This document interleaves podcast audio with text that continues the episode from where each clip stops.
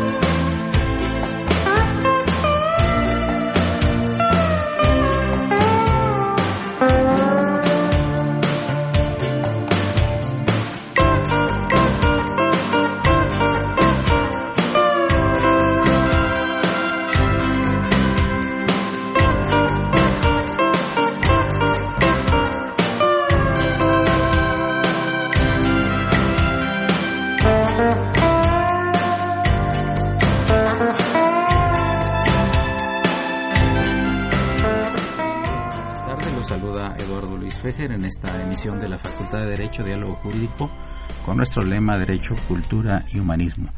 Pues eh, tres invitados muy especiales esta tarde, amigos. Eh, nos acompaña el señor Fernando Valdés, un viejo amigo y muy conocido editor en México y en el extranjero, editor de Plaza y Valdés. Fernando, ya estuviste aquí hace algún tiempo con nosotros. Hace bastante tiempo, sí. Qué bueno que reiteramos esta invitación. Nos da mucho gusto estar aquí en estos micrófonos con nosotros. Con muchos ánimos. Qué bueno, muchas gracias. Nos acompaña también el científico e investigador del Centro de Ciencias Aplicadas de la UNAM, el doctor José Luis Olleiro.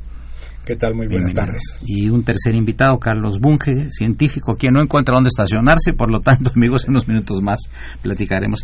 Tú tienes, Fernando Valdés, una trayectoria de editor de muchísimos años. ¿Qué te orilló a ti? ¿Eras muy buen lector para convertirlo en, convertirlo en editor o cómo, cómo estuvo la cosa? Sí, yo, mi escuela fue Seis Barral. Ahí inicié... Esa es española, ¿no? Eh, española, que ahora pues aparece algún libro por, ahí, pero ya... Era buenísima, ¿verdad? Eh, y creo que sigue siendo buenísimo su fondo editorial. Muchos lo recordaremos. ¿Ya no existe en México Seis Barral? Sí, está en el grupo Planeta, parece. Ah, el grupo Planeta. Pero la, digamos, la central estaba originalmente en España, ¿no? En España, en Barcelona. En Barcelona, sí, porque suenan a, catalanes los apellidos Seis Barral, ¿verdad? Sí, son catalanes. Grandes impulsores de la cultura universal y mexicana también, ¿no? Sí, y grandes este eh, los editores del boom latinoamericano. Claro. Oye, y entonces tú, este, eh, aparte siempre fuiste un gran lector, lo trabajaste en la editorial. Sí. ¿Haciendo qué?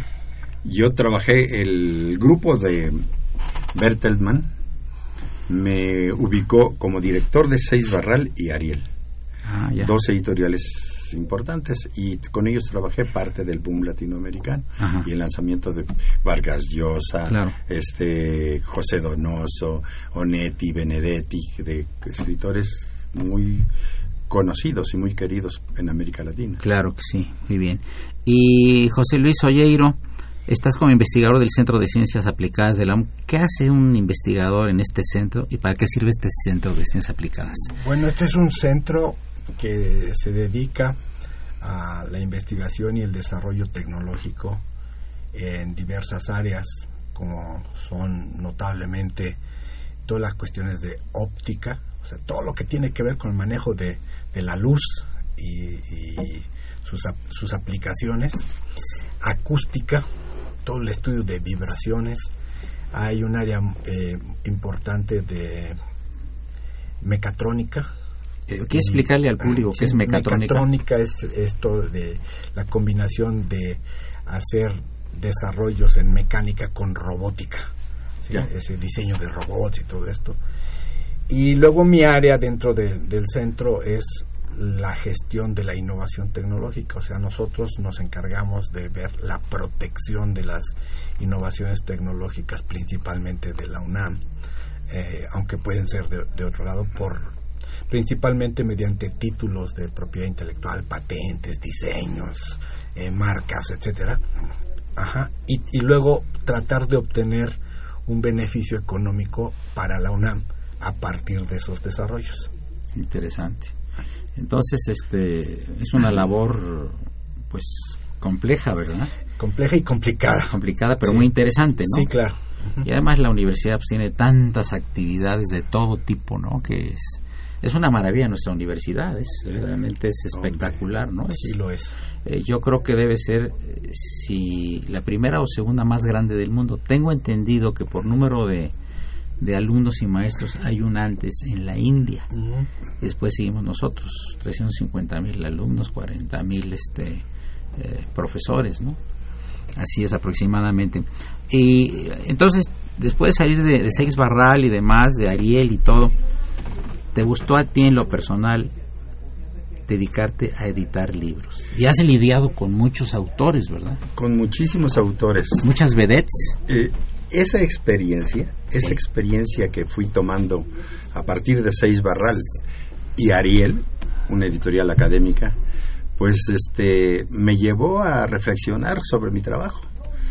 Y creo que los editores no lo hemos hecho bien al transcurso de los años, no solamente en México, sino en otras partes del mundo. ¿No lo han hecho bien? No lo hemos hecho bien. ¿Por qué? No existe una mercadotecnia que cubra un, un público mayor. Mira, en México hay, eh, hay una población flotante de un 2% de consumidores eh, y, y, un 1% son los únicos lectores que, que, realmente compran libros, ¿no? Eh, es muy reducido el mercado de consumo de libros, no solamente en México, sino en otras partes del mundo. esa reflexión me llevó a pensar cómo sortear tantos eh, obstáculos que, que, nos hemos puesto los seres humanos en contra de la divulgación del conocimiento. ¿Tú no crees, Fernando? Y amigos, ya llegó aquí el señor Carlos Bunge, a quien le damos la bienvenida, distinguido científico, por fin encontró donde estacionarse, casi lo deja, lo dejas en el Estadio Azteca, ¿verdad? Práctica. Bienvenido, ¿eh? A los micrófonos de Radio UNAM. Gracias. Este, eh, ¿no será que no le enseñamos, a ver qué opinan ustedes, en México a los niños el gusto y la pasión por la lectura?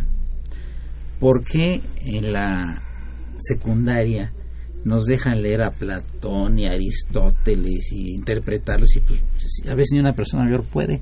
¿A qué se debe eso de que no haya un incentivo en las primarias o en las secundarias para invitar a los niños a la lectura y dar lecturas agradables? La cultura no muerde. No sé qué opinen ustedes. Señor Bunge, ¿qué opina usted?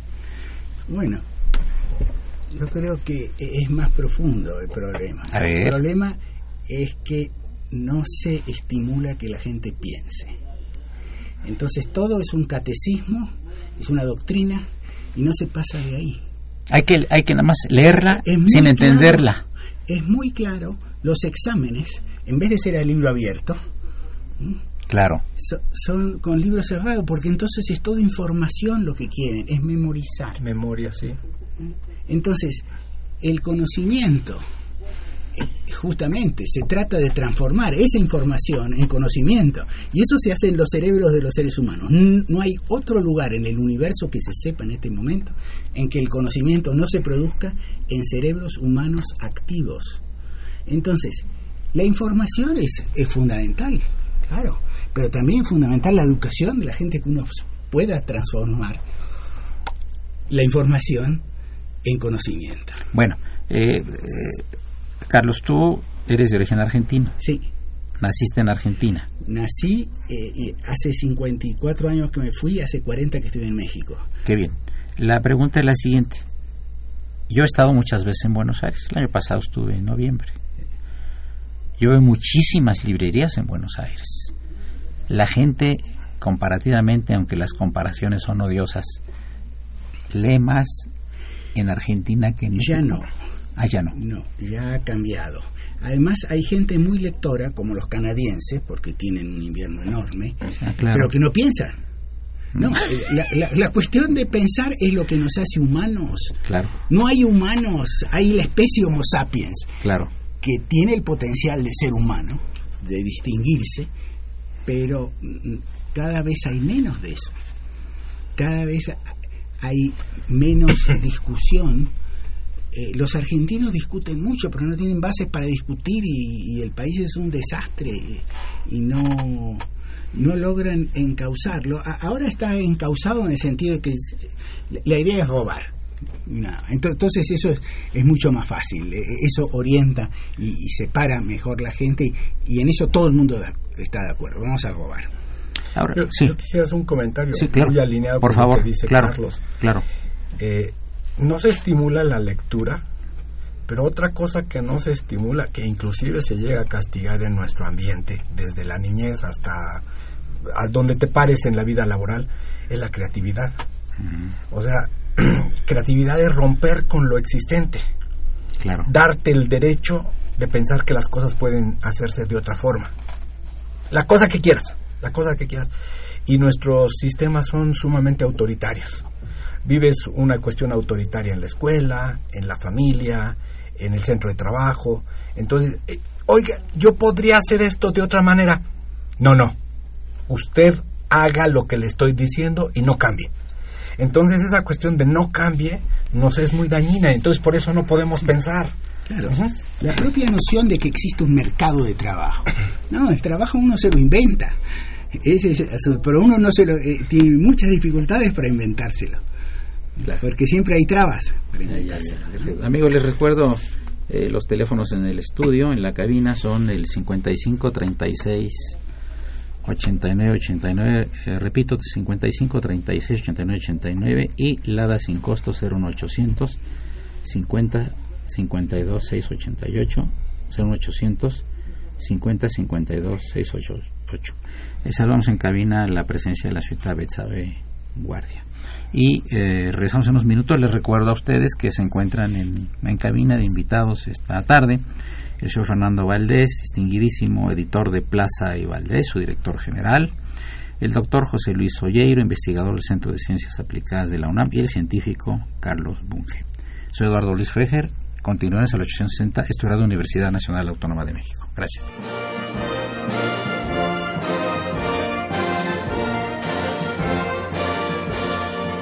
Su opinión es importante. Comuníquese. Nuestro número 55 36 89 89. Del interior de la República 01852 688.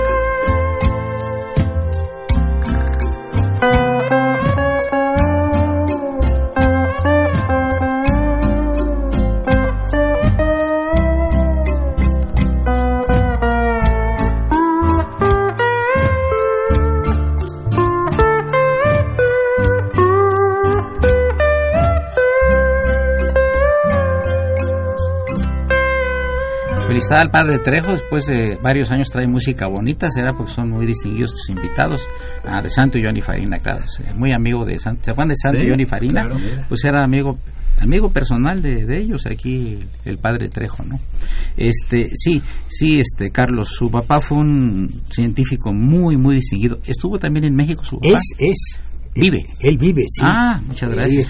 ah, qué bien. ¿Qué edad tiene dos libros. Va a cumplir 97 ahora. Y vive aquí en México. Eh, vive en Canadá. Ah, vive en Canadá. Ya se mueve menos. ¿Y, por qué, ¿Y por qué esa afirmación de que los canadienses no piensan, nada más leen en invierno? ¿No es temeraria la afirmación? No, no, no, no, no. Ni es ofensiva eh, tampoco. es una radiografía. pero que no se empieza casi en ninguna parte del mundo. Y en Canadá en particular digo porque leen mucho. Leen ficción, novelas, todas esas cosas que se pueden acabar en cualquier momento y los seres humanos las vuelven a escribir de nuevo. Claro. Pero el conocimiento científico no se puede volver a escribir de nuevo. Y tal vez mejor, porque tal vez es lo que nos ha puesto en la encrucijada en que estamos, ¿eh? No sé. Pero el conocimiento verdadero, eh, el conocimiento que es verificable, ¿eh? y que se pone a prueba, claro. que, que, no se impone de afuera. Ese conocimiento eh, es muy delicado, es muy frágil y...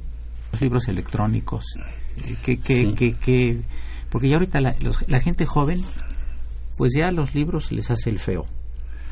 Y, pero tienen sus tablets, tabletas, y, algunos descargan ahí alguna cosa que les interese, aparte de que ven muchísimas otras cosas de su propio interés.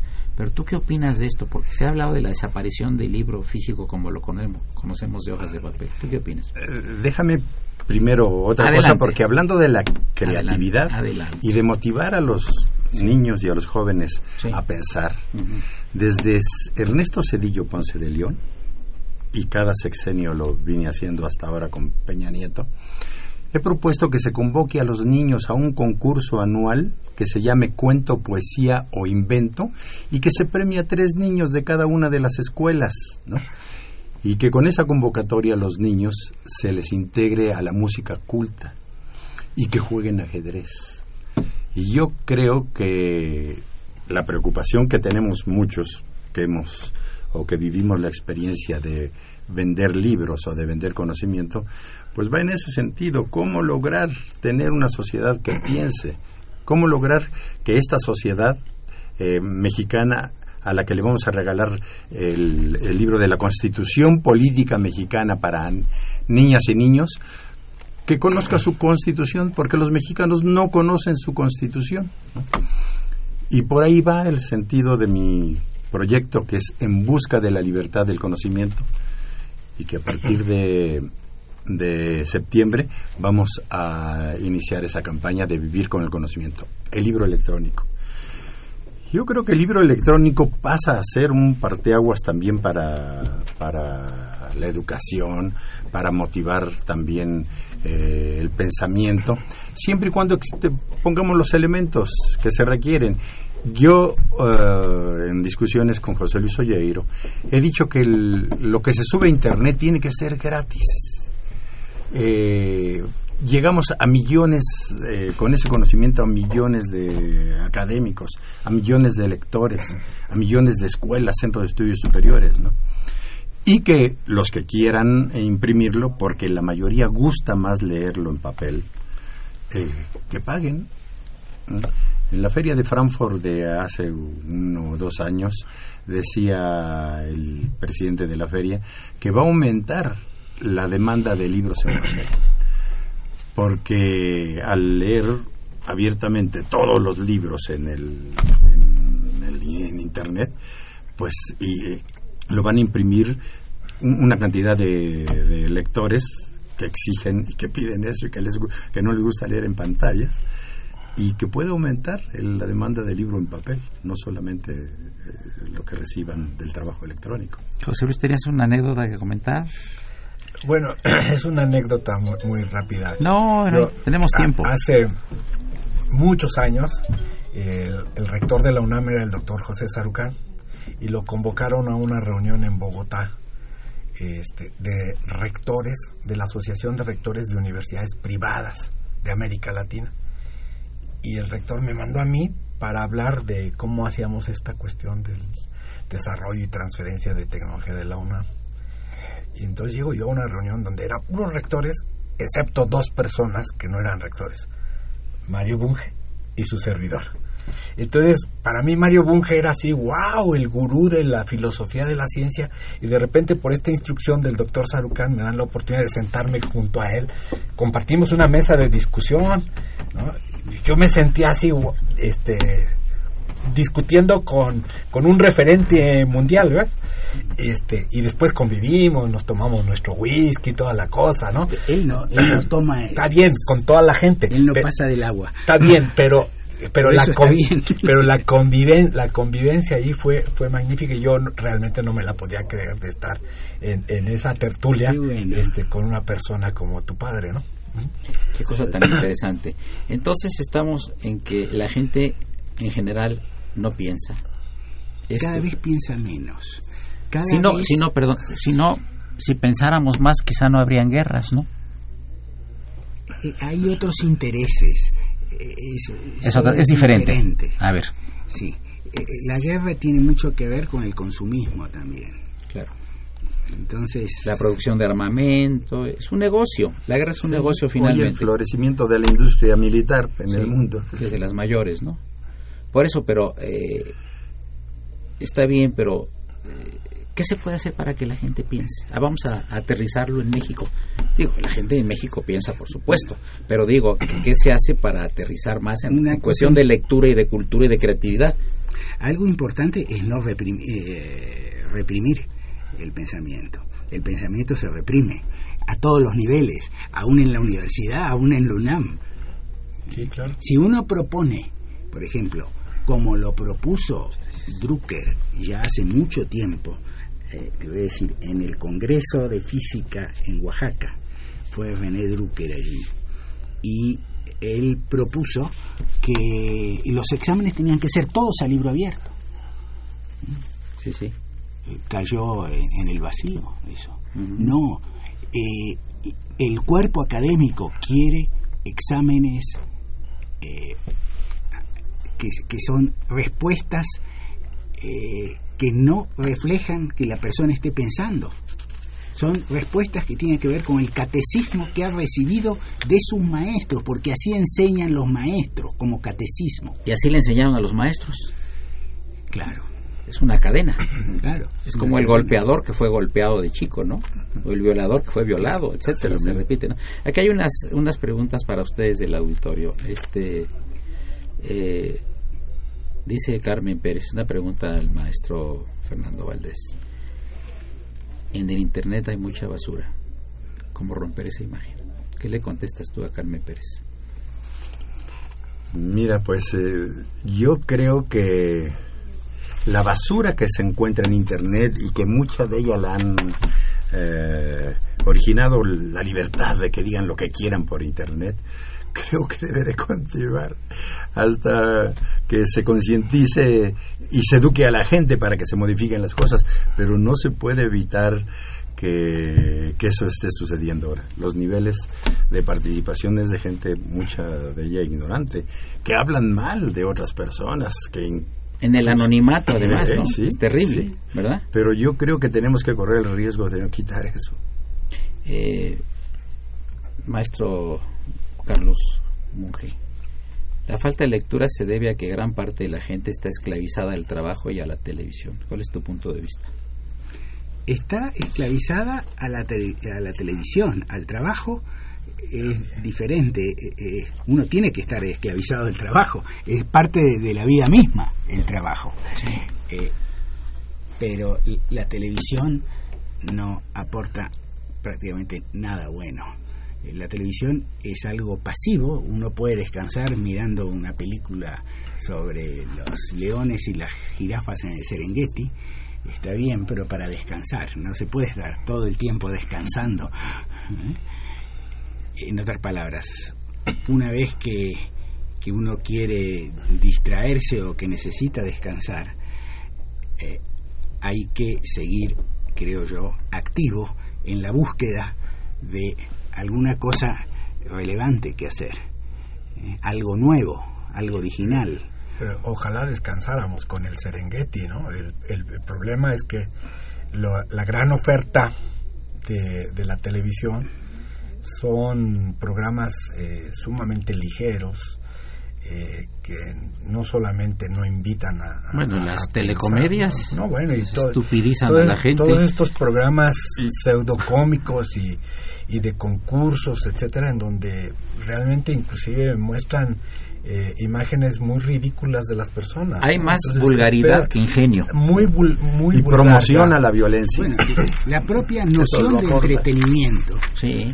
es, es algo que no debería ser para seres humanos, debería ser para animales el entretenimiento. Los seres humanos justamente podemos pensar, podemos hacer cosas mejores.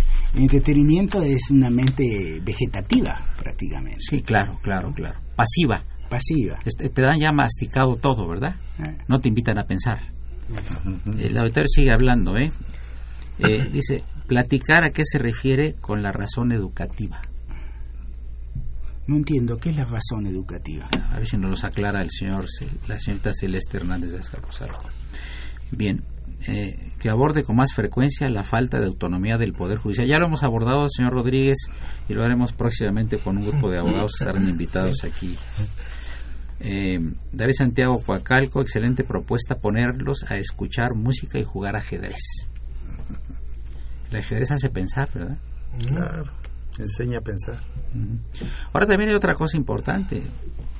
La música mexicana es una maravilla. En todos sus uh, aspectos. Y la gente joven ya no escucha la música mexicana. Ya no. Nada más yo creo que cuando van a algún, no sé, algún lugar donde haya algún cumpleaños y demás y que sea de tipo mexicano la fiesta, pero tenemos maravillas porque como el tango tienen mucho fondo las canciones mexicanas tienen mucho fondo. El tango, el cambalache, por ejemplo, es, una maravilla. El tango uno, todo lo que dice, no solo es la música, no solo es lo bien estructurado de la letra, el sentido que invita a la reflexión, ¿no? Bien, continuamos. Eh, dice don Francisco Valencia, profesor de matemáticas de la Benito Juárez, el alumno no quiere pensar Considera al maestro como malo porque no le da las cosas digeridas. Les interesa el menor esfuerzo. Considera un absurdo desechar la memoria. No hay gusto por la lectura. Pero ya nos, el padre Crono está haciendo ya la seña de que viene la guadaña para cortarnos las cabezas, metafóricamente hablando, porque viene un parens musical a cargo del mismo que esperamos sea tan bueno como el anterior, si no puedes ir a presentar tu renuncia con carácter revocable como todos los lunes. Ya está durmiendo Socorrito, digo, ponle música más agradable, por favor. Continuamos, amigos.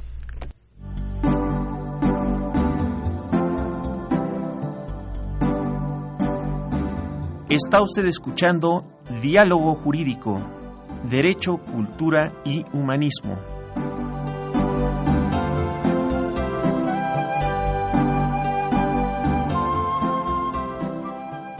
a través del 860 de AM. El alma mater del cuadrante.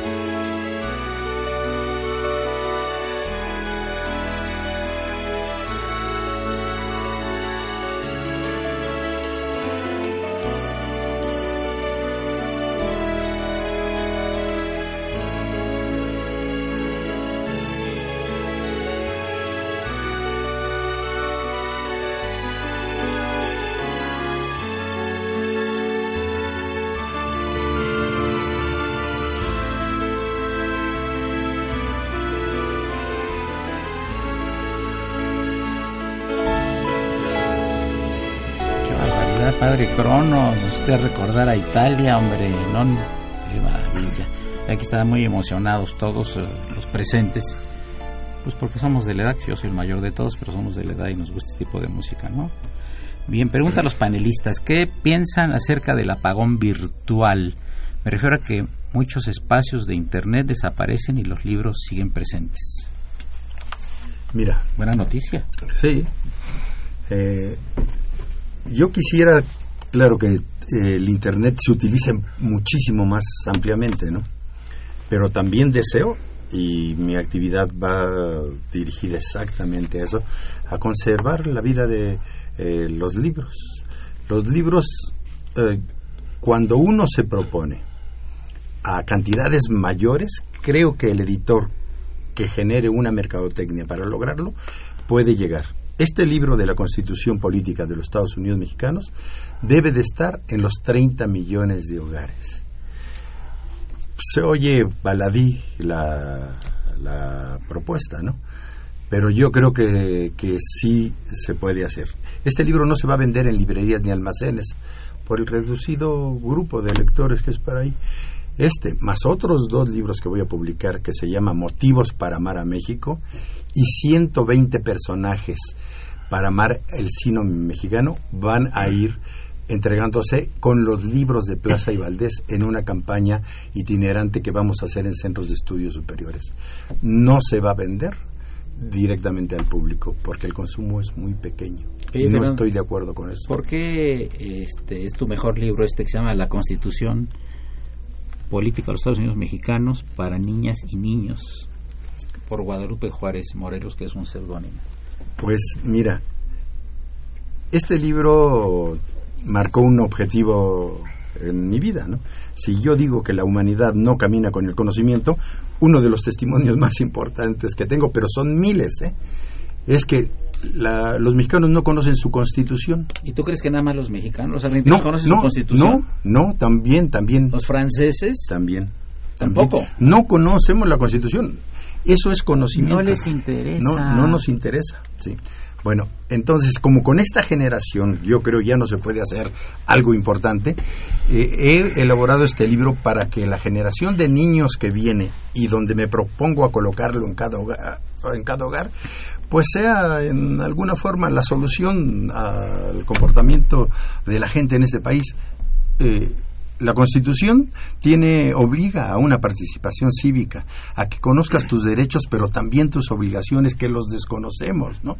La Constitución que uno uno de los eh, fundamentos importantes fue sentimientos de la nación no conocen los sentimientos de la nación de Morelos también nuestra sociedad ni la secundaria ni la preparatoria y menos en la facultad y va en ese sentido, generar una, una eh, que salga de aquí una generación que nos ayude a mejorar un poco este país y que su actividad cívica y social sea totalmente diferente y comprometida con un desarrollo verdadero. Carlos, ¿qué, qué harías tú para que los alumnos se interesaran en la investigación y la creatividad más que a repetir como tú le llamaste el catecismo? Yo he estado tratando de hacerlo, pero cada vez menos. Cada vez soy menos efectivo en eso. ¿Mm? Cada vez la, educación en México ha ido cayendo en los últimos 40 años paulatinamente. Sobre todo los últimos 10 años han sido desastrosos. Yo di clases en el CCH Oriente y mis alumnos de los 95 a 99 en CCH Oriente eran de entrada mucho mejores que los que están entrando hoy a la UNAM pero mucho mejores, en, en interés, en las preguntas, en eh, eh, la emoción de aprender, no digamos, pero también en performance, en, los exámenes, eh, los mismos exámenes de prepa, de primer año de prepa, de 1995 a 1999, hoy en día no los pueden hacer ni que se los lleven a las casas, ni que yo se los escriba en el pizarrón, ni que yo les resuelva los exámenes, y aún así no... Está hablando no Carlos de una crisis educativa muy delicada. ¿Qué opinas tú, José Luis sí, yo estoy, yo estoy, de acuerdo y, uno de los problemas que yo observo es que en nuestra sociedad actual estamos privilegiando la cantidad por encima de la calidad. Entonces todo es cantidad, cantidad.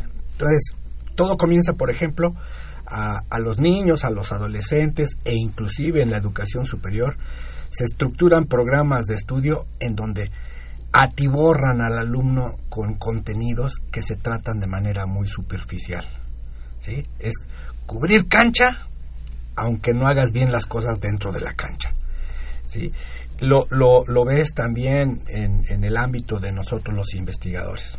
Nosotros vivimos bajo una presión tremenda de publica, publica, publica. Mucho, mucho, mucho, mucho. La calidad después platicamos. ¿sí? Eh, entonces, nunca se platica. Nunca se platica. Y entonces eh, el, el, el, problema que tenemos es el tratamiento superficial de las cosas. Una vez, eh, no hace mucho, tuvimos un debate en un centro del Politécnico en donde lo, otros distinguidos profesores de otras instituciones eh, comentaban esto de que no es que los alumnos llegan mal y no saben matemáticas y no sé cuánto. Entonces yo hice una pregunta, ¿y qué tanto tiempo nosotros los profesores le dedicamos a nuestros alumnos? Porque de repente por andar detrás de los puntajes, para que nos califiquen bien, el alumno se convierte en un tema secundario. Eso no puede ser. Bueno, tan puede que lo es, ¿no? Pero no debería ser, ¿no? Entonces, eh, cada quien tendría que asumir su, su papel. Ajá y de verdad yo estoy, yo soy un convencido tenemos que darle espacio al conocimiento para poderlo verdaderamente asimilar y entonces a partir de esa buena asimilación saltar hacia su mejora Mientras esto no ocurra es, es muy difícil. Entonces, eh, vean ustedes los, los programas de estudio de los niños de primaria, una bola de cosas que nunca les van a servir para nada. Entonces, este, como tú dices, el dios Cronos, ¿no? El tiempo es finito, entonces cómo acomodas ese tiempo es, es muy importante. Entonces, en la, en la educación deberíamos administrar los contenidos de una manera diferente. ¿Cuál es tu opinión? Enteramente de acuerdo. Eh, Esto es un problema mundial, ¿no? Además, con la tecnología que ahorita avasalla todo, ¿verdad? al alcance de... Nosotros cuando estudiábamos aquí los presentes, sí. Betsabe Guardia, ¿no? Pues está muy joven, pero eh, eh, nosotros teníamos que ir a los libros para hacer investigación, a las bibliotecas. Yo cuando tuve que traducir sin saber del inglés y del francés cosas para mi tesis profesional, y eso era muy importante. Ahora es diferente y son diferentes los sistemas. Bueno, ahora eh, no hay más controles. En Finlandia, por ejemplo, el 80% del presupuesto para la educación es para los más rezagados que puedan alcanzar al término medio. No van a alcanzar a los mejores nunca. El 80%. El 80% del presupuesto. ¿eh? ¿Por qué? Bueno, según la, eh, las Naciones Unidas tiene el mejor sistema de educación del mundo. Es un país chiquito y que empezaron, eh, se abrieron los ojos en los últimos 70 años. Fernando, ¿no está pasando que están dándole prioridad a, en este siglo a la información que a la cultura. Es el, signo es, el, es, el, es el siglo de la información, no es de la cultura. Yo creo que sí. Yo creo que sí. Ahora, buscar cómo revertir esa situación, ¿no? Porque el, el estudiante tiene que convivir con el conocimiento. Este libro tiene varias cualidades que quise darle, entre ellas el seudónimo, ¿no? Porque eh, ¿Pueden aprender la Constitución los, la generación que viene? Sí, y lo puedo demostrar con este libro cuando eh, por ahí lo empiece a observar la gente. Pero también tiene su sopa de letras, también tiene una serie de cualidades que el niño va a tener que rellenar con el padre, pero también tiene, también tiene eh, algo más que, va, que es atractivo para el padre, que el padre lo va a tener que leer con el niño y que va a haber una convivencia y que el padre también va a aprender la constitución política de los Estados Unidos mexicanos para niñas y niños. Qué bien. Amigos, pues aquí una avalancha de llamadas telefónicas ha llamado mucho la atención los temas en atención no, no solo a los temas, sino a la calidad de los invitados. Doña Berta Hernández Lugo, lo más verdes. Oiga, casi me hace usted llorar porque yo estudié en Rosas de la Infancia, en ese libro, yo lo leí de chico.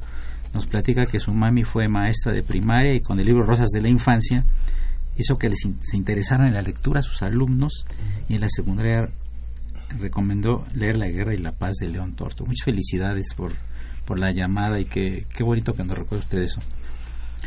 Aquí Eduardo Cruz dice, ¿por qué? ¿De qué nos sirve la Constitución si todos se burlan de ella? Explicar reforma educativa paso por paso, quiere el externarse, ameritaría un programa un poquito más, más amplio, más adelante. Eh, dice eh, don Jorge Rodríguez que en lugar de regalar los libros, él sugiere venderlos por una cooperación voluntaria. Bueno, ahí sí. Explicaré que no es exactamente un regalo. Sí, no, pues y el editor y todos los que trabajan alrededor de un libro. Y, 34 millones de libros regalados, no tengo ni para mí. ¿Cómo voy a regalar 34? Se van a combinar en la venta de los libros de Plaza y Valdés en esa caravana. Quien compre un libro de Plaza y Valdés. Ya le vamos a dar dos libros, pero el precio ya va dentro del precio del primer libro comprado. ¿no? Don Jorge Luna de Atizapán dice, ¿de qué sirve la Constitución si las autoridades no la respetan? Hmm. Eh, ¿Quiere saber, doña Carmen Pérez, sobre este libro que editaste, que para ti es el que sentimentalmente es el mejor? ¿Quiere saber si venden la Constitución en cualquier lado o dónde la venden? En la Constitución. Esta, esta. No, eh, se va, no se va a vender en librerías y almacenes. Se va a colocar por medio de un sistema que quien compre un eh, libro de Plaza y Valdés en esa caravana va a ir llevándose este libro como parte del precio del otro libro. No es un regalo. Amigos, llegamos, llegamos a la penúltima parte del programa, todavía nos faltan unos minutos. No dejen de llamar y se encuentra el señor Fernando Valdés, editor de Plaza y Valdés el científico Carlos Bunge y el doctor José Luis Soyero, investigador del Centro de Ciencias Aplicadas de la UNAM. Soy Eduardo Luis Fejer, es Elección Senta, esto es Radio Universidad Nacional Autónoma de México.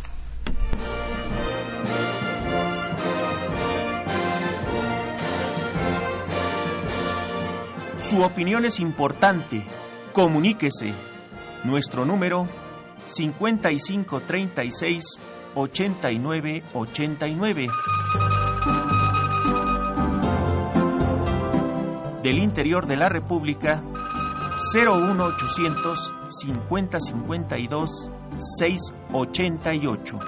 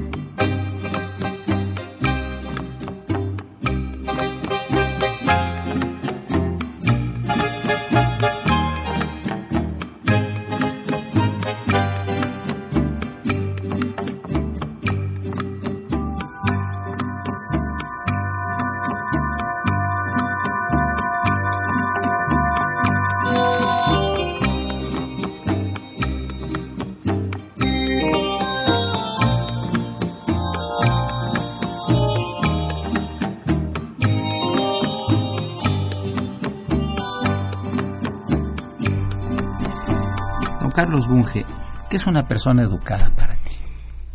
Yo sigo a Aristóteles de 2350 años atrás. Para Aristóteles, una persona educada es aquella que no se deje engañar fácilmente por los expertos. Conocimiento y engaño van juntos. Sí. Eh, y eso no se les enseña a los chicos. ¿Por qué? Porque no les enseña a pensar, porque les enseña que el conocimiento es único, es revelado o construido por de, alguna manera que viene de arriba. Digo, yo no soy Aristóteles, pero yo le agregaría al concepto de Aristóteles aquel que no se deje engañar por los políticos, ¿no? Entonces, la, la Constitución dice, no, pues es que nadie la conoce y por eso por eso se, nos engañan y todo esto. Tal vez si estuviéramos más versados en temas como ese, pues no nos meterían tanto cuento. Eh, eh, hay temas, uno tiene que estar, pero también tiene que tener una estructura, una ontología, una estructura del pensamiento. Una manera de engañar es a través de teorías cuyos referentes, en vez de ser cosas reales como nosotros o, la, eh, naturaleza, son conceptos. Entonces, ese tipo de teorías no son teorías siquiera, y la gente las toma como teoría. Ahí ve a Donald Trump hablando de lo que estás hablando tú. Claro. Diciendo puras tonterías, puras mentiras, que un gran porcentaje de la población del vecino país del norte se las cree. Oye, lo que dice, lo que dice este, estas personas sobre la Constitución es que su actividad cívica iba a ser otra y nosotros no tendríamos estos gobernantes si es que conocieran la Constitución.